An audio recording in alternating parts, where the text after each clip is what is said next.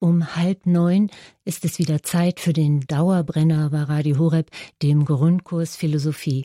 Dr. Peter Egger in Brixen in Südtirol vermittelt uns die modernen geistigen Strömungen, die sich auch mit dem christlichen Glauben auseinandersetzen. Er wird uns nochmal die Gedanken des Philosophen Nietzsche vor Augen führen und dann auch zum Nationalsozialismus sprechen aus philosophischer Sicht und äh, die ideologischen Hintergründe des Nationalsozialismus genauer erklären. Liebe Hörerinnen und Hörer, ich darf Sie auch meinerseits sehr herzlich zu dieser heutigen Sendung begrüßen und ich bedanke mich für die freundlichen Worte der Einführung. Bevor ich mit meinen Ausführungen beginne, darf ich Sie bitten, dass wir miteinander ein Gebet sprechen, damit der Geist Gottes uns durch diese Sendung begleiten möge. Im Namen des Vaters und des Sohnes und des Heiligen Geistes. Amen. Komm, Heiliger Geist, und erfülle die Herzen deiner Gläubigen und entzünde in ihnen das Feuer deiner Liebe. Sende aus deinen Geist und alles wird neu geschaffen und du wirst das Angesicht der Erde erneuern. Dann wenden wir uns an die Mutter Gottes und bitten sie um ihr fürbittendes Gebet. Gegrüßet seist du, Maria, voll der Gnade, der Herr ist mit dir. Du bist gebenedeit unter den Frauen, und gebenedeit ist die Frucht deines Leibes, Jesus. Heilige Maria, Mutter Gottes, bitte für uns Sünder, jetzt und in der Stunde unseres Todes. Amen. Dann wenden wir uns auch an die Engel und bitten sie um ihren Schutz und um ihr Geleit. Engel Gottes, unsere Beschützer, denen des höchsten Vater Liebe uns anvertraut hat, erleuchtet, beschützt, regiert und leitet uns. Amen. Und schließlich wenden wir uns noch an einige Heilige und Selige, die sich in besonderer Weise mit philosophischen Fragen aus christlicher Sicht beschäftigt haben. Heiliger Augustinus, bitte für uns. Heiliger Thomas von Aquin, bitte für uns. Heilige Edith Stein, bitte für uns. Seliger Kardinal Newman, bitte für uns. Und heiliger Papst Johannes Paul II, bitte für uns. Im Namen des Vaters und des Sohnes und des Heiligen Geistes. Amen. Liebe Hörerinnen und Hörer, in den vergangenen Sendungen haben wir uns mit der Philosophie des Voluntarismus beschäftigt. Und bei dieser Gelegenheit haben wir uns auch mit Friedrich Nietzsche näher befasst. Und wir haben gehört, dass Friedrich Nietzsche im Willen zur Macht das eigentliche Tragende des Menschen gesehen hat. Und er hat uns darauf hingewiesen, dass dieser Wille zur Macht dazu führt, dass sich im Menschen eine unbändige Kraft immer mehr steigert, bis sich dann schließlich der Übermensch entwickelt. Wir haben dann in der vergangenen Sendung noch darauf hingewiesen, wie Fjodor Dostojewski, der große russische Denker, versucht hat, eine Antwort auf diese Philosophie zu geben und wie er darauf hinweist, dass dieser Übermensch, der Gott tötet und beseitigt, dazu führt, dass es zu einem Niedergang des Menschen kommt. Wir wollen nun versuchen, aufgrund dieser Philosophie uns auch einmal mit den ideologischen Hintergründen des Nationalsozialismus zu beschäftigen. Der Nationalsozialismus hat das 20. Jahrhundert gewaltsam geprägt. Keine andere Bewegung hat bisher Europa so diktatorisch beherrscht keine andere politische Macht hat unseren Kontinent tragischer verändert als der Nationalsozialismus.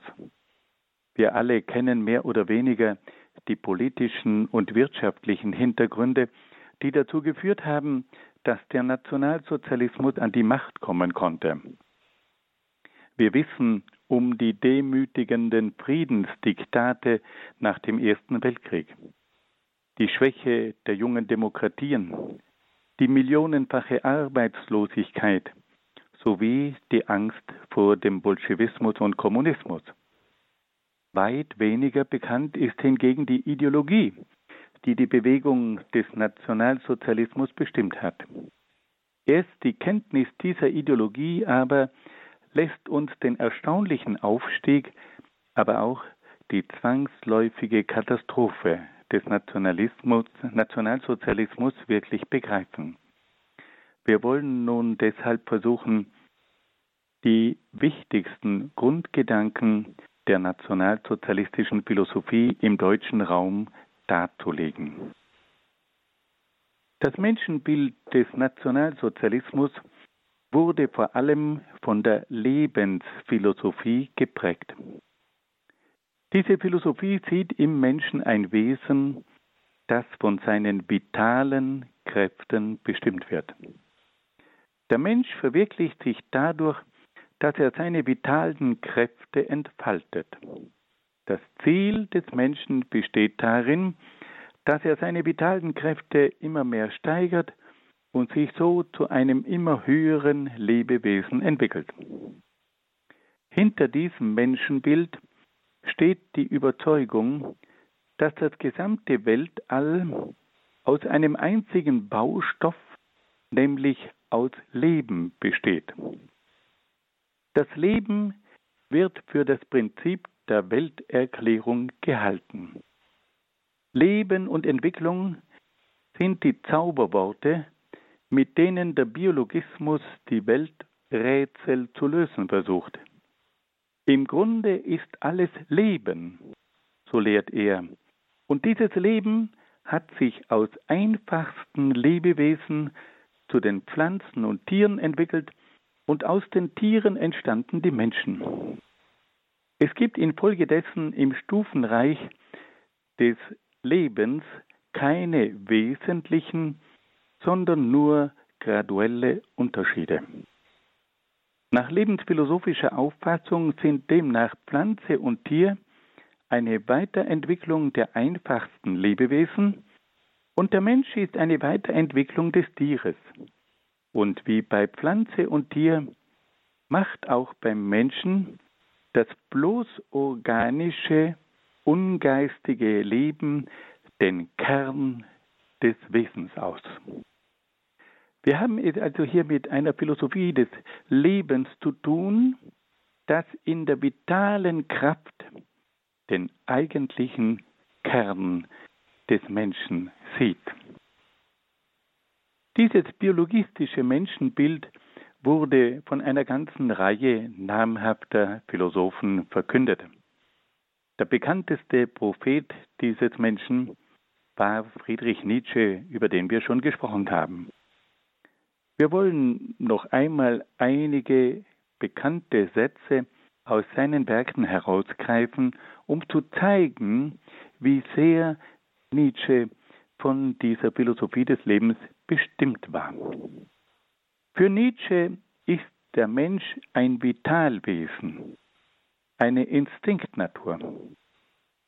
In seinem berühmten Werk Also sprach Zarathustra schreibt er, den Verächtern des Leibes will ich mein Wort sagen. Leib bin ich ganz und gar und nichts außerdem. Und Seele ist nur ein Wort für etwas am Leibe, hinter deinen Gedanken und Gefühlen, mein Bruder, steht ein mächtiger Gebieter. In deinem Leib wohnt er. Dein Leib ist er. Er wendet sich also den Menschen und nennt ihn seinen Bruder und sagt, dass das Entscheidende des Menschen der Leib ist. Leib bin ich ganz und gar und nichts außerdem. Und er sagt, dass hinter den Gedanken und Gefühlen ein mächtiger Gebieter steht und dieser Gebieter ist der Leib, also die vitale Natur des Menschen. Diese Aussprüche von Nietzsche dürfen nicht materialistisch verstanden werden, denn wenn Nietzsche vom Leib spricht, denkt er nicht an etwas Anorganisches, sondern an das organische, vitale Leben. Nietzsche fragt dann aber auch noch weiter, welches denn das Grundgesetz des Lebens sei. Er gelangt dabei zu dem Schluss, dass das Leben letztlich vom Willen zur Macht bestimmt sei. Überall glaubt er diesen Willen zur Macht zu erblicken. Darüber haben wir schon gesprochen. Nietzsche ist sogar davon überzeugt, dass auch alles Denken und Philosophieren des Menschen letztlich von diesem Willen zur Macht bestimmt ist.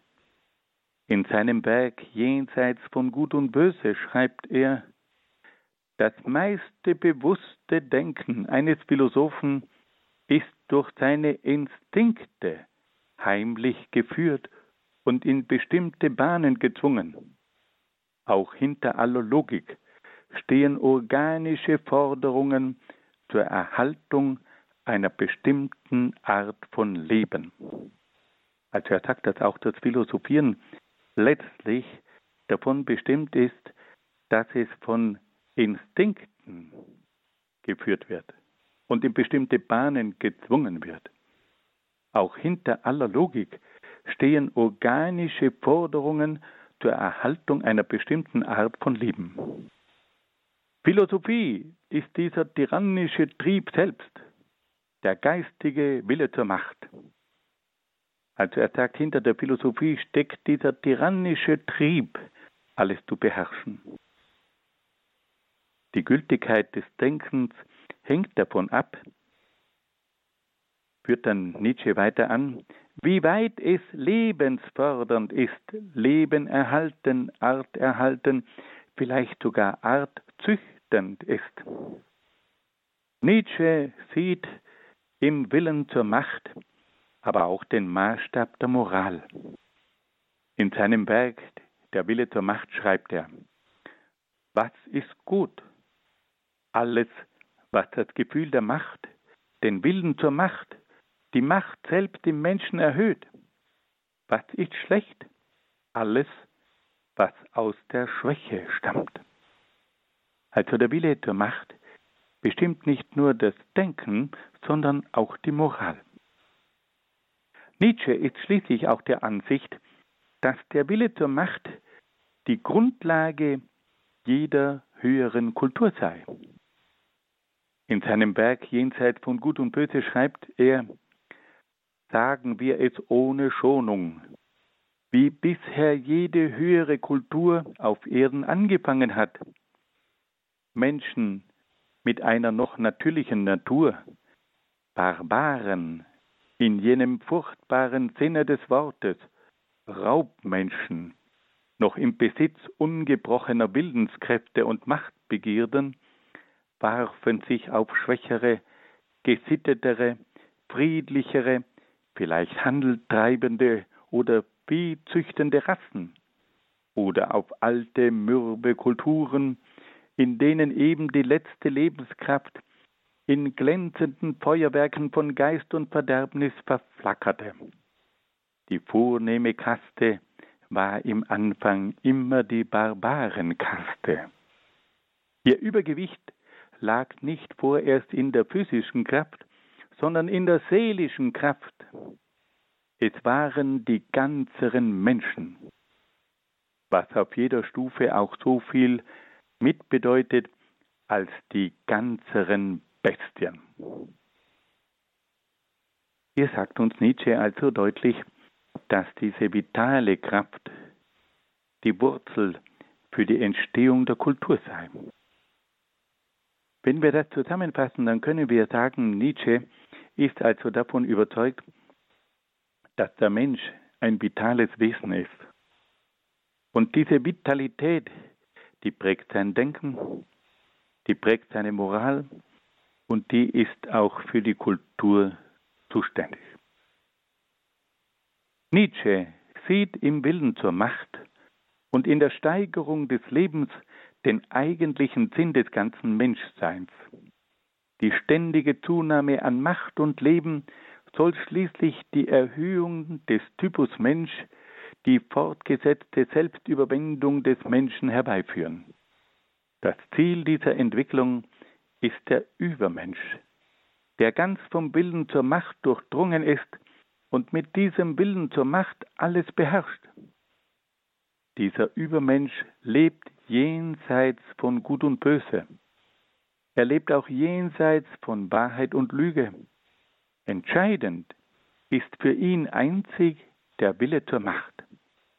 Dieser Übermensch lebt schließlich auch ohne Gott und ohne Religion. Er ist sich selbst das höchste und absolute Wesen. Nietzsche verkündet aber nicht nur das Ideal des vitalen Übermenschen, er bekämpft auch leidenschaftlich alle jene Menschentypen, die nicht den Vorstellungen seiner Lebensphilosophie entsprechen.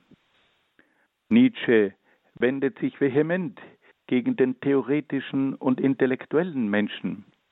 Er polemisiert gegen Sokrates, den er als den Stammvater der theoretisierenden Philosophie betrachtet. Er beschimpft Voltaire, Kant und Hegel.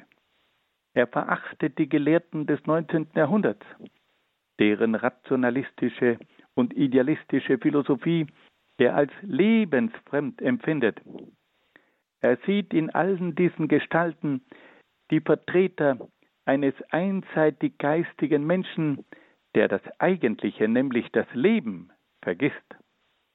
Er sieht in den Begriffen Wahrheit, Tugend, Werte rein abstrakte Größen, die das Eigentliche des Lebens, nämlich den Instinkt und den Willen zur Macht, verkennen. Nietzsche bekämpft aber auch das Menschenbild des Positivismus und Materialismus. Er erkennt sehr klar, dass diese Philosophie den Menschen auf Stoff und Kraft reduziert und damit das Leben als ganzheitliches Prinzip in Frage stellt. Er weiß, dass der Materialismus letztlich zu einem reinen Atomismus führt, der zur Leugnung der vitalen Seele des Menschen führt.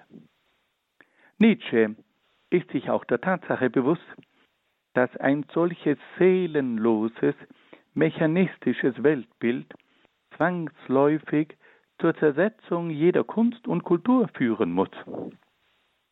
Wir können also sagen, dass Nietzsche hier im Positivismus und im Materialismus die Re Reduzierung des Menschen auf Stoff und Kraft klar erkennt. Er sagt, der Materialismus führt letztlich zu einem Atomismus.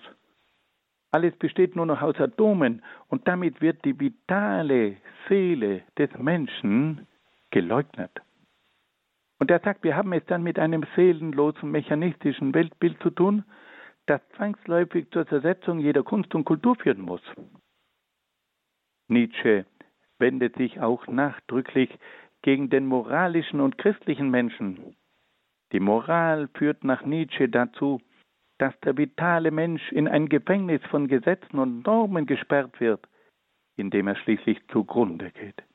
Das Christentum hingegen führt dazu, dass sich der Mensch vom Leben, von der Welt und von seiner Triebnatur abwendet.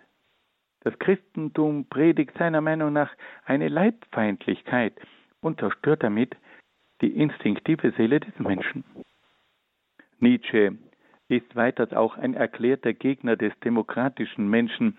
Er befürchtet, dass durch die Gleichheit der Rechte nicht mehr jene Herausforderung gegeben ist, die es zur Entwicklung starker Menschen braucht.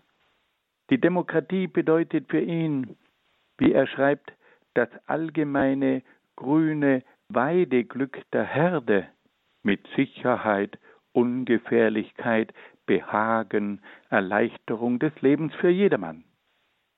Nach Nietzsche kann es auf diese Weise aber niemals zur Erhöhung der Spezies Mensch kommen. Die Demokratie ruiniert den Menschen und führt zum Niedergang des Volkes. Aus denselben Gründen polemisiert Nietzsche dann auch sehr heftig gegen den sozialistischen Menschen. Er sieht im Sozialismus ein System, das zur Züchtung von Herdenmenschen führt. Er betrachtet den Sozialismus als einen Schutz für alle Schwache, Kranke und Minderwertige. Nietzsche sieht im Sozialismus die Gefahr einer Entartung des Menschengeschlechts. Die Herden- und Gleichheitsmoral des Sozialismus verhindert, dass sich der Mensch zu etwas Höherem entwickeln kann. Die Bekämpfung aller starken und fähigen Menschen führt zum Untergang des Volkes und der Kultur. Nietzsche wendet sich schließlich auch gegen den pessimistischen Menschen. Er erblickt im Pessimismus und in der Miesmacherei einen Hauptgrund für die allgemeine Lähmung und Dekadenz. Nietzsche will auch nichts von Schopenhauers Resignation wissen. Er verlangt Optimismus und Heroismus. Er verlangt Härte und Zucht. Damit aber wird es dem Menschen gelingen, selbst den Nihilismus zu überwinden. Nietzsche weist nicht zuletzt antisemitische Züge auf. Die Juden waren seiner Meinung nach die Begründer einer Sklavenmoral. Sie haben die Herrenmoral des starken Menschen für schlecht erklärt und dafür solche Werte eingeführt, die zum Schutz der Schwachen und Niedrigen eben der Sklaven dienen. In seinem Werk Jenseits von Gut und Böse schreibt er, die Juden ein Volk geboren zur Sklaverei wie Tacitus und die ganze antike Welt sagt, das auserwählte Volk unter den Völkern, wie sie selbst sagen und glauben, die Juden haben jenes Wunderstück von Umkehrung der Werte zustande gebracht, dank welchem das Leben auf der Erde für ein paar Jahrtausende einen neuen und gefährlichen Reiz erhalten hat. Ihre Propheten haben die Begriffe von Reich gottlos, böse, gewalttätig, sinnlich in eins geschmolzen und zum ersten Mal das Wort Welt zum Schauderwort gemünzt. Er sagt also, sie haben diese wichtigen Begriffe wie reich, gottlos und so weiter in eins geschmolzen und haben sie dadurch zu negativen Begriffen auch umfunktioniert. Und das Wort Welt wurde für sie zu einem Schauderwort. Sie waren weltfeindlich eingestellt. In dieser Umkehrung der Werte liegt die Bedeutung des jüdischen Volkes. Mit ihm beginnt der Sklavenaufstand der Moral. Wenn wir kurz zusammenfassen können, dann können wir über Nietzsches Menschenbild Folgendes sagen. Nietzsches Ideal ist der vitale Mensch, der vom Willen zur Macht bestimmt wird. Das Ziel der menschlichen Entwicklung ist der Übermensch, der jenseits von Gut und Böse steht. Dieser Übermensch hat aufgrund seiner vitalen und körperlichen Überlegenheit das Recht, die anderen Menschen zu beherrschen und als Sklaven zu behandeln. Dieser vollendete Instinktmensch, die blonde Bestie, ist von seinem Wesen her antigeistig, antimaterialistisch, antimoralistisch, antichristlich, antidemokratisch, antisozialistisch, antipessimistisch, antisemitisch. Es ist erstaunlich und erschreckend zugleich, mit welcher Genauigkeit Nietzsche einige Grundzüge des nationalsozialistischen Menschen angekündigt und beschrieben hat. Liebe Hörerinnen und Hörer, das war jetzt eine Zusammenfassung von dem, was wir auch schon einmal in einer etwas ausführlicheren Weise beschrieben haben. Aber es ging bei dieser kurzen Zusammenfassung darum, dass wir uns bewusst wurden, dass hier Gedanken entwickelt wurden, die dann später im Nationalsozialismus zum Tragen gekommen sind. Nun hören wir ein wenig Musik.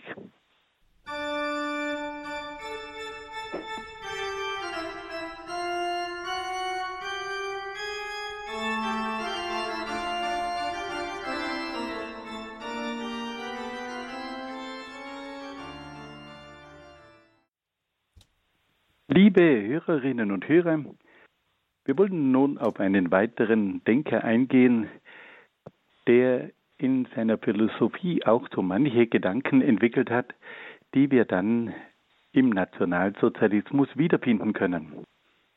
Es handelt sich dabei um einen sehr bekannten Historiker, nämlich Oswald Spengler. Oswald Spengler ist in breitesten Kreisen bekannt geworden durch sein berühmtes Werk Der Untergang des Abendlandes. Dieses Werk ist im Jahr 1918 erschienen. Und das war das letzte Jahr des Ersten Weltkriegs. Oswald äh, Spengler hat in einer sehr umfassenden Untersuchung versucht zu zeigen, welche Ursachen dem Untergang des Abendlandes zugrunde liegen.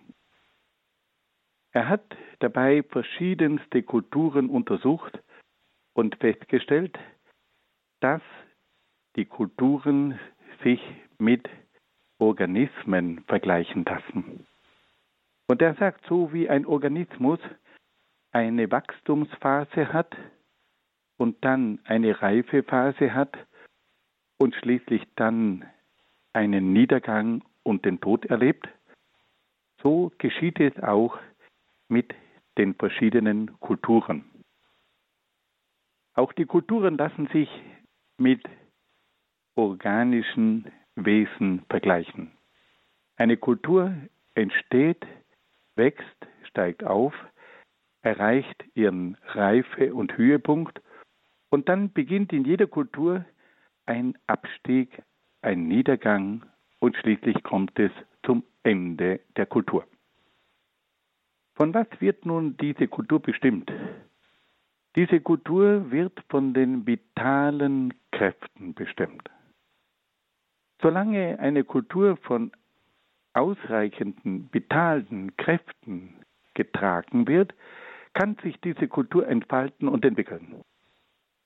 Wenn sie dann aber durch verschiedene Faktoren zu einem Punkt gelangt ist, bei dem die vitalen Kräfte abnehmen, dann kommt es allmählich zum Niedergang und zum Verlöschen dieser Kultur. Oswald Spengler weist darauf hin, dass eine Kultur ab einem gewissen Punkt einen Wohlstand erreicht, der dann zur Zersetzung dieser Kultur und Zivilisation führt. Er weist darauf hin, dass eine Kultur mit der Zeit sich immer mehr von der Natur entfernt und dass es dadurch dieser hochentwickelten Kultur und Zivilisation schließlich an der inneren Lebenskraft fehlt und dass es dann zu einem Abstieg kommt. Nun, wir müssen ganz offen sagen, dass hinter dieser Feststellung etwas Richtiges liegt. Wir können feststellen, dass eine Kultur und eine Zivilisation eine Stufe erreichen kann, wo sie so künstlich wird, dass sie sich immer mehr von der Natur entfernt.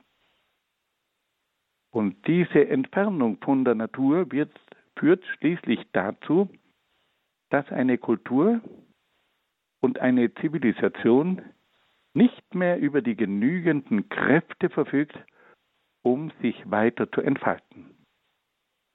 Es kommt zu einer künstlichen Kultur, es kommt zu einer naturfeindlichen Kultur, es kommt schließlich zur Erschlaffung aller Kräfte und schließlich kann diese Kultur nicht mehr weiterleben.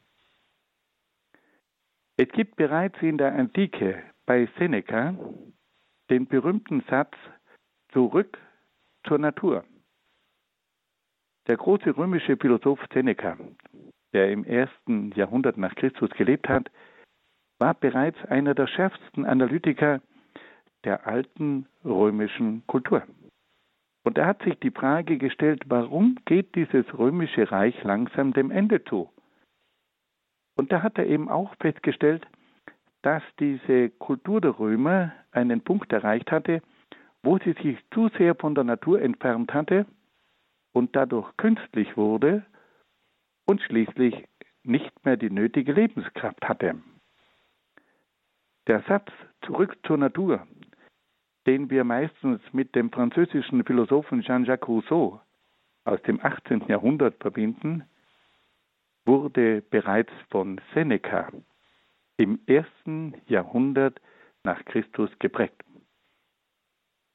Und da kommt etwas zum Ausdruck, dass hier eine Lebenskraft notwendig ist, um eine Kultur weiterzutragen.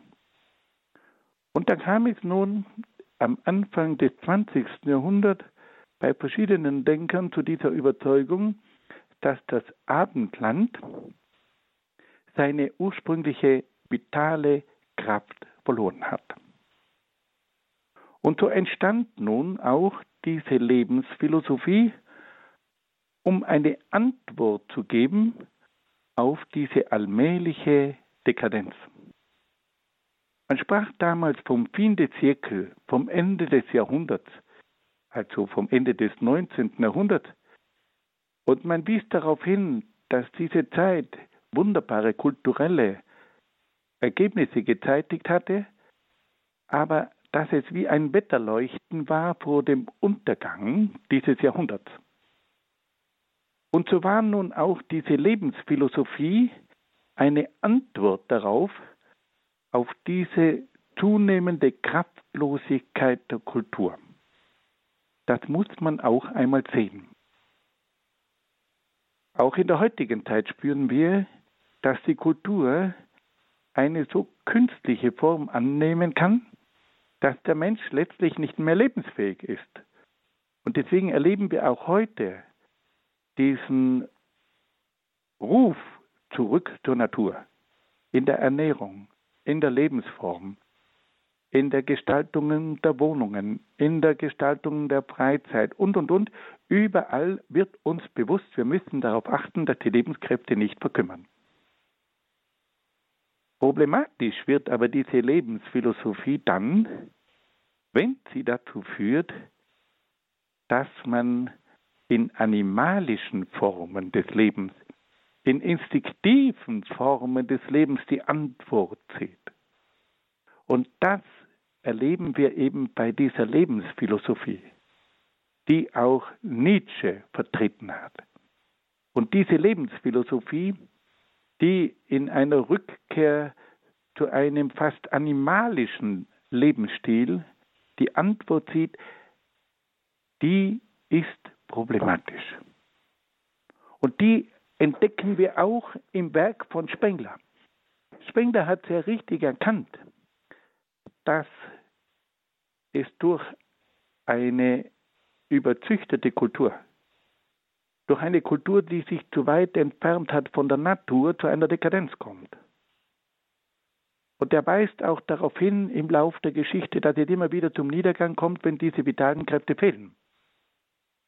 Aber die Antwort auf diese Problematik ist eben das Problematische bei Oswald Spengler, dass auch er der Meinung ist, dass es eine Rückkehr braucht zu den instinktiven Kräften. Und da wollen wir nun ein bisschen hineinlesen, um auch die Gedanken dieses Denkers etwas näher kennenzulernen. Auch nach Spengler entstanden zunächst aus den niederen Lebewesen mit der Zeit die höheren Lebewesen. Allerdings handelte es sich dabei nach Spengler nicht um eine allmähliche Entwicklung, sondern um eine plötzliche Veränderung, eine innere Wandlung, die plötzlich alle Exemplare einer Gattung ergreift und zu einer neuen Art umbildet. Auf diese Weise entstanden aus den einfachsten Lebewesen plötzlich die Pflanzen und die Tiere und aus den Tieren plötzlich der Mensch. Er hat also eine andere Vorstellung als die übrigen Vertreter der Lebensphilosophie, die in der Entwicklung einen langen Prozess erblickten. Er war der Ansicht, dass es durch plötzliche Entwicklungsschübe dazu gekommen war, dass sich aus den einfachsten Lebewesen die Pflanzen, die Tiere und aus den Tieren plötzlich der Mensch entwickelte. Nun beschreibt er die Taktik des Lebens, die bei den Menschen, bei den Tieren und Menschen zu beobachten ist. Die Taktik des Lebens ist die eines prachtvollen, tapferen, listigen, grausamen Raubtieres. Er lebt angreifend, tötend und vernichtend. Er will Herr sein, seitdem es ihn gibt. Schon die Seele des ersten Menschen kannte den Rausch des Gefühls, wenn das Messer in den feindlichen Leib schneidet, wenn Blutgeruch und Stöhnen zu triumphierenden Sinnen dringen. Und so bleibt es für immer. Denn das Leben ist ein Kampf. Und zwar ein Kampf aus dem Willen zur Macht, grausam, unerbittlich, ein Kampf ohne Gnade. Auf diese Art und Weise beschreibt also den Spengler den Menschen als ein Raubtier. Auch bei diesem Vertreter der Lebensphilosophie entdecken wir verschiedene Ansätze, die wir im Nationalsozialismus wiederfinden. Wir hören erneut, dass der Mensch ein vitales Raubtier sei und eine Raubtierethik habe. Dazu erfahren wir, dass die vitale Seele auch die Kultur eines Volkes bestimme. Gerade dieses biologistische Kulturverständnis aber sollte uns sehr nachdenklich stimmen. Die Lebensphilosophie versucht letztlich nichts anderes als die Kultur auf die vitalen Kräfte des Menschen zurückzuführen. Sehr aufschlussreich ist aber auch die lebensphilosophische Ansicht, dass jede Kultur von einer ganz bestimmten rassischen Seele geprägt sei. Demnach ist eine Kultur nicht mehr das Ergebnis des menschlichen Geistes, sondern nur mehr der Ausdruck einer rassischen Seele. Diese Verkennung des Geistes und diese einseitige Betonung der rassischen Seele ist aber typisch für das nationalsozialistische Kulturverständnis. Fassen wir das noch einmal ganz kurz zusammen. Ein weiterer Vertreter der Lebensphilosophie ist Oswald Spengler. Oswald Spengler ist der Verfasser des berühmten Werkes Der Untergang des Abendlandes, das im Jahr 1918 am Ende des Ersten Weltkriegs erschienen ist. Oswald Spengler hat in diesem Buch die Theorie vertreten, dass es sich bei den Kulturen wie um Organismen handle. Und so wie ein Organismus eine Wachstumsphase hat, eine Reifephase und dann eine Niedergangsphase aufweist, so kommt es auch bei den Kulturen zu einer Wachstumsphase, zu einer Reifephase und schließlich zu einem Niedergang. Hier werden also die Kulturen gewissermaßen biologisch analysiert. Und Spengler sagt, wenn es in einer Kultur an vitaler Kraft fehlt, dann kommt es zum Untergang. Und nun sagt er, auf was es eigentlich ankommt. Das Eigentliche ist für Spengler die vitale Kraft. Und diese vitale Kraft zeigt sich in einem Menschen, der von Vitalität geprägt ist. Und der beschreibt uns diesen Menschen. Und er beschreibt uns diesen Menschen als ein Raubtier. Die Taktik seines Lebens ist die eines prachtvollen, tapferen, listigen, grausamen Raubtieres. Er lebt angreifend, tötend und vernichtend. Er will Herr sein, seitdem es ihn gibt. Und hier wird auch ein Menschenbild vertreten, das in mancher Hinsicht dann im Nationalsozialismus seine Verwirklichung findet. Nun hören wir wieder ein wenig Musik.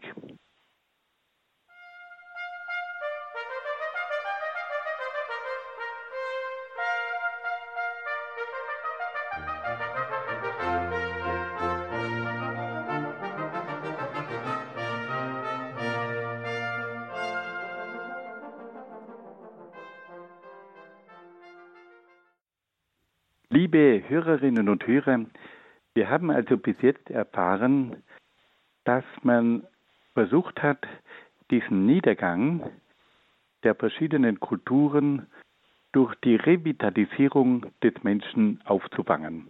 Man hat in richtiger Weise erkannt, dass die europäische Kultur zum Teil von einer Künstlichkeit geprägt war, die den Menschen immer mehr von der Natur entfernt hat.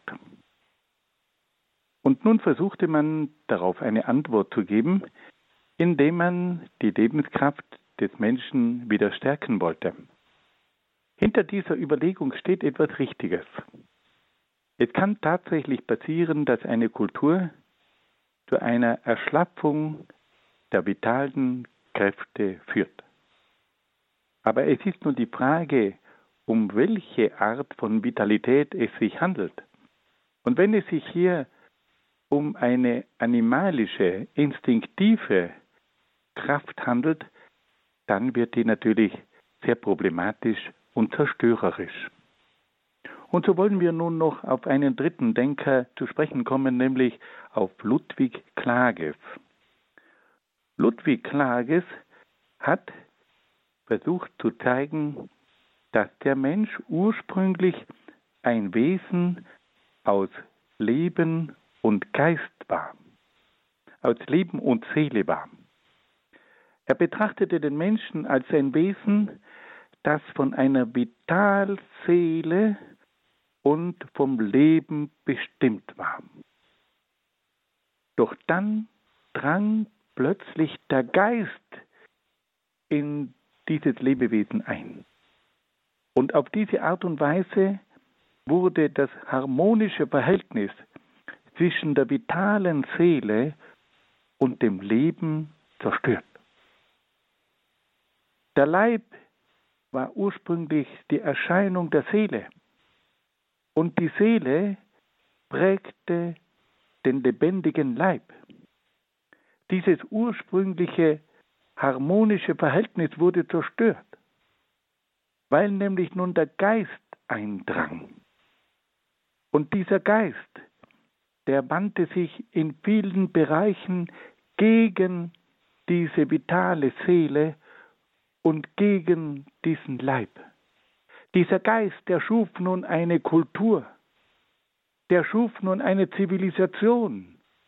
Und auf diese Art und Weise wurde dieses ursprüngliche Wesen des Menschen aus Seele und Leben zerstört. Es entstand nun eine Kultur, eine Zivilisation, die diesen Menschen zerstört hat, die diesen ursprünglichen Menschen in Frage gestellt hat. In immer neuen Wendungen sucht Klages zu zeigen, dass es von nun an um die Harmonie und Naturverbundenheit des Menschen geschehen war. Seele und Geist traten von Anfang an in einen feindlichen Gegensatz.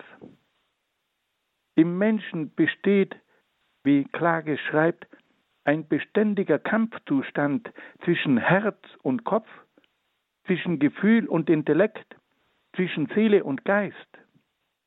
Im Lauf der Weltgeschichte gelang es dem Geist, das Leben immer mehr zu überwinden. Das Wesen des geschichtlichen Prozesses der Menschheit ist der siegreich fortschreitende Kampf des Geistes gegen das Leben mit dem logisch absehbaren Ende der Vernichtung des Letzteren. Also er sagt, der Geist hat dazu geführt, dass es zu künstlichen Lebensformen gekommen ist, dass es zu einer künstlichen Kultur gekommen ist, dass es zu einer lebensfremden Zivilisation gekommen ist. Dieser Intellekt, diese Ratio, die hat eine Welt entwickelt, die den ursprünglichen Menschen gefährdet. Und nun stellt sich die Frage, ist es noch möglich, dem Verfall des Lebens Einhalt zu gebieten? Er sagt, es muss nur der Geist als Feind des Lebens erkannt und bekämpft werden. Und die Überwindung des Geistes kann gelingen, wenn wir in das lebendige Geschehen der Natur eintauchen.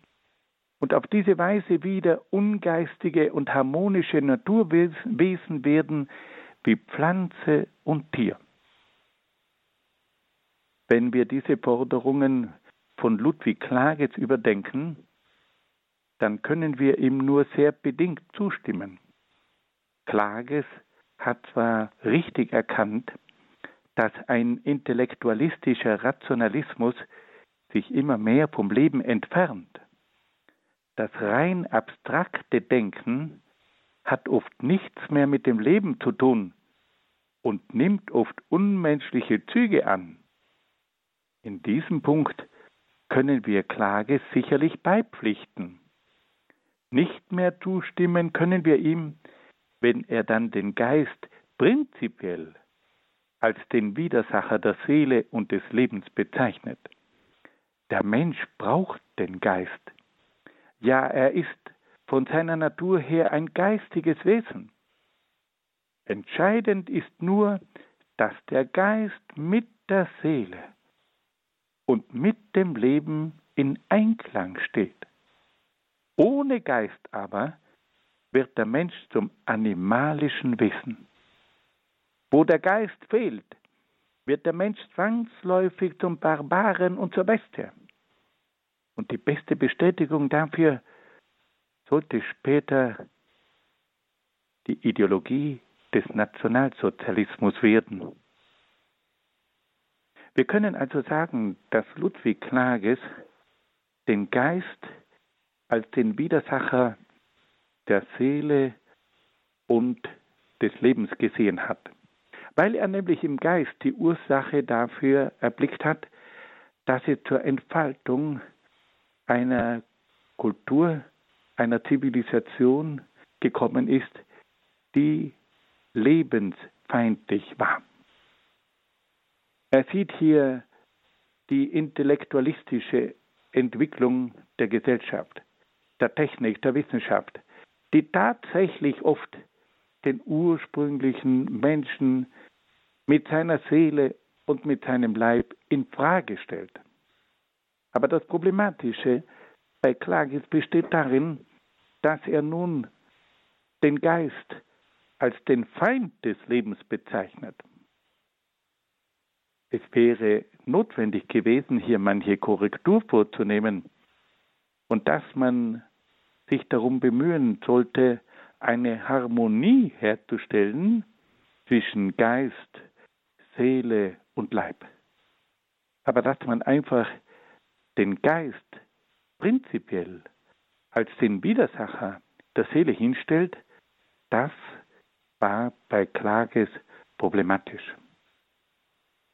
Wir können das ja auch heute in mancher Hinsicht feststellen. Wir haben heute tatsächlich oft einen Intellektualismus, eine technische Intelligenz, auch eine aufklärerische Kultur, die dazu führt, dass es schließlich zu einer von der Wissenschaft und Technik und Wirtschaft bestimmten Gesellschaft kommt, in der der Mensch oft nur mehr ein Rädchen und eine Nummer ist. Das haben wir auch von späteren Philosophen immer wieder gehört, der einseitige Geist, der Intellektualismus, der Technizismus, der Zientismus können tatsächlich eine Gesellschaft, eine Kultur, eine Zivilisation entwickeln, die lebensfeindlich ist. Aber deswegen kann man nicht den Geist als solchen in Frage stellen. Es geht vielmehr darum, dass wir uns darum bemühen müssen, den Geist mit der Seele und dem Leib in Einklang zu bringen. Wenn ich jetzt einfach sage, alles, was mit Theorie, mit Geist zu tun hat, gehört weg, dann riskiere ich, dass zum Schluss nur mehr ein animalisches Wissen übrig bleibt.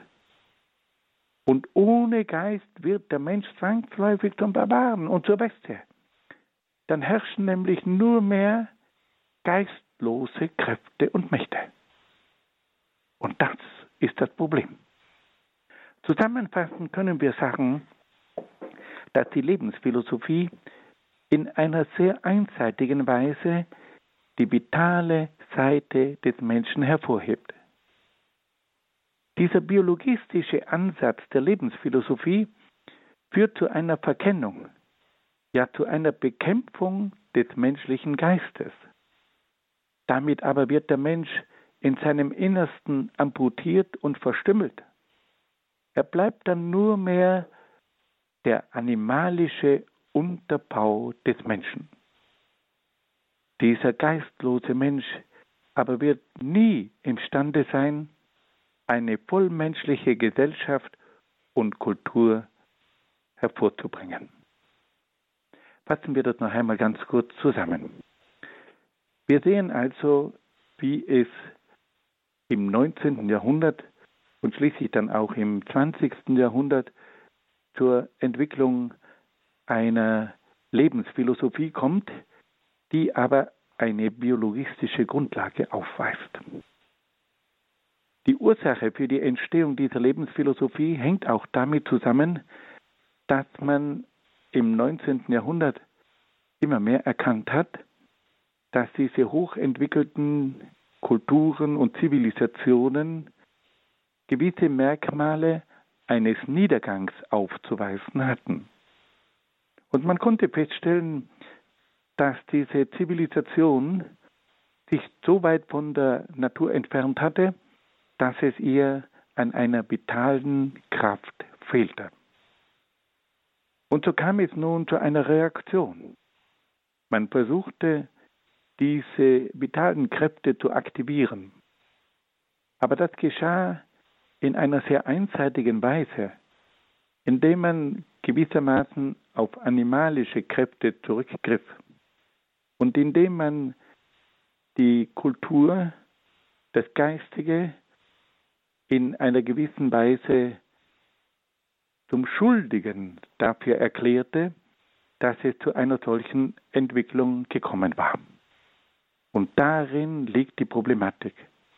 Auf der einen Seite können wir erkennen, dass es notwendig war, diesem Finde Zirkel, diesem Ende, diesem Untergang des Jahrhunderts entgegenzuwirken, dass aber der Ansatz, um diese Krise zu überwinden, ein höchst problematischer war, der schließlich dazu führte, dass es zu einem Menschenbild kam, das von instinktiven, animalischen, barbarischen Kräften bestimmt war.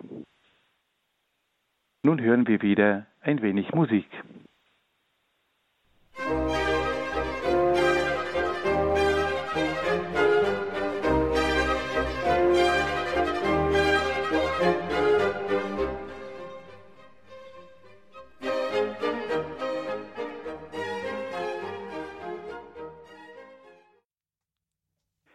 Liebe Hörerinnen und Hörer, wir haben nun ganz wenig Zeit. Bald wird diese Sendung zu Ende sein und deswegen möchte ich noch einmal ganz kurz das Wichtigste dieser Sendung zusammenfassen. Wir haben gehört, dass es zum Verständnis des Nationalsozialismus wichtig ist, auch die ideologischen Hintergründe zu kennen. Wir werden heute oft mit Erklärungen konfrontiert, die uns darauf hinweisen, dass verschiedene Faktoren zum Nationalsozialismus geführt haben, etwa die demütigenden Friedensdiktate nach dem Ersten Weltkrieg, die Schwäche der jungen Demokratien, die millionenfache Arbeitslosigkeit sowie die Angst vor dem Bolschewismus bzw. Kommunismus. Alle diese Faktoren haben eine große Rolle gespielt und haben den Aufstieg des Nationalsozialismus auch gefördert. Aber was war denn eigentlich die Ideologie, die diese Strömung des Nationalsozialismus geprägt hat? Das war die Lebensphilosophie. Und hier steht nun der Grundsatz im Vordergrund, dass alles Leben, dass das gesamte Weltall aus einem einzigen Baustoff, nämlich aus dem Leben besteht. Und das Leben wird nun zum Prinzip der Welterklärung und zum Prinzip des Menschen. Und da wird uns nun gezeigt, wie dieser Mensch, der vom Leben geprägt ist, aussieht. Wir haben gehört, wie Nietzsche diesen Menschen, der vom Leben, von den vitalen Kräften geprägt wird, vor allem mit dem Begriff des Willens zur Macht charakterisiert. Er sagt, dieser Wille zur Macht ist die eigentliche Triebfeder des Menschen. Und der Wille zur Macht, der bestimmt alle Bereiche. Der bestimmt sogar das philosophische Denken. Er bestimmt die Ethik. Er bestimmt auch die Kultur. Und Nietzsche versucht dann zu zeigen, dass es immer wieder auch Kräfte gibt, die diesen Menschen, der vom Willen zur Macht bestimmt wird, in Frage stellen. Und da wendet er sich vor allem gegen den theoretischen und intellektuellen Menschen, der oft nicht das Empfinden für das Leben hat. Er wendet sich gegen das Menschenbild des Positivismus und Materialismus, die den Menschen in ein rein materielles Wesen verwandeln und seine innerste Seele in Frage stellen. Er wendet sich auch gegen den moralischen und christlichen Menschen, die diesen kraftvollen Menschen in Frage stellen. Er wendet sich gegen die Demokratie und gegen den Sozialismus, die den Menschen in eine falsche Sicherheit hineinführen und dadurch die Herausforderungen des Lebens in Frage stellen. Er wendet sich schließlich auch gegen das Judentum und sagt, dass die Juden dafür verantwortlich gewesen seien, dass es zu einem Sklavenaufstand durch die Moral gekommen sei. Die Juden hätten die Moral entwickelt und auf diese Weise hätten sie den kraftvollen Menschen, der vom Wilden zur Macht bestimmt ist, in Frage gestellt. Wir haben dann auch gehört, wie Oswald Spengler, der das berühmte Werk Der Untergang des Abendlandes verfasst hat, ein Vertreter von einem Menschen war, der sich als ein vitaler Mensch erweisen sollte. Und schließlich haben wir dann auch auf Ludwig Klages hingewiesen, der im Geist den Widersacher der Seele und des Lebens erblickt hat. Alle diese Gedanken lassen uns tiefer begreifen, welche Ideologie den Nationalsozialismus bestimmt hat. Liebe Hörerinnen und Hörer, ich danke Ihnen sehr, sehr herzlich für Ihre freundliche Aufmerksamkeit und wünsche Ihnen alles Gute und Gottes besonderen Segen.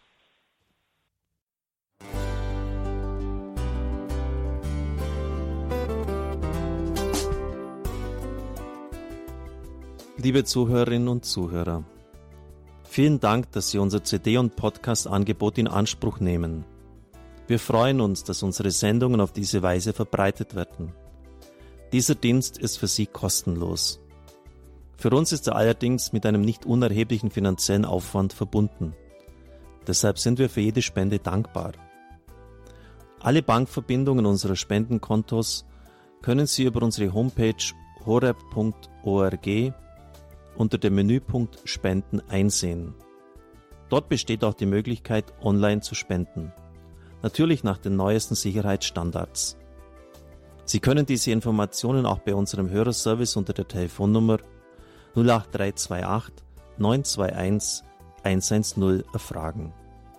Ich wiederhole die Rufnummer 08328 921 110.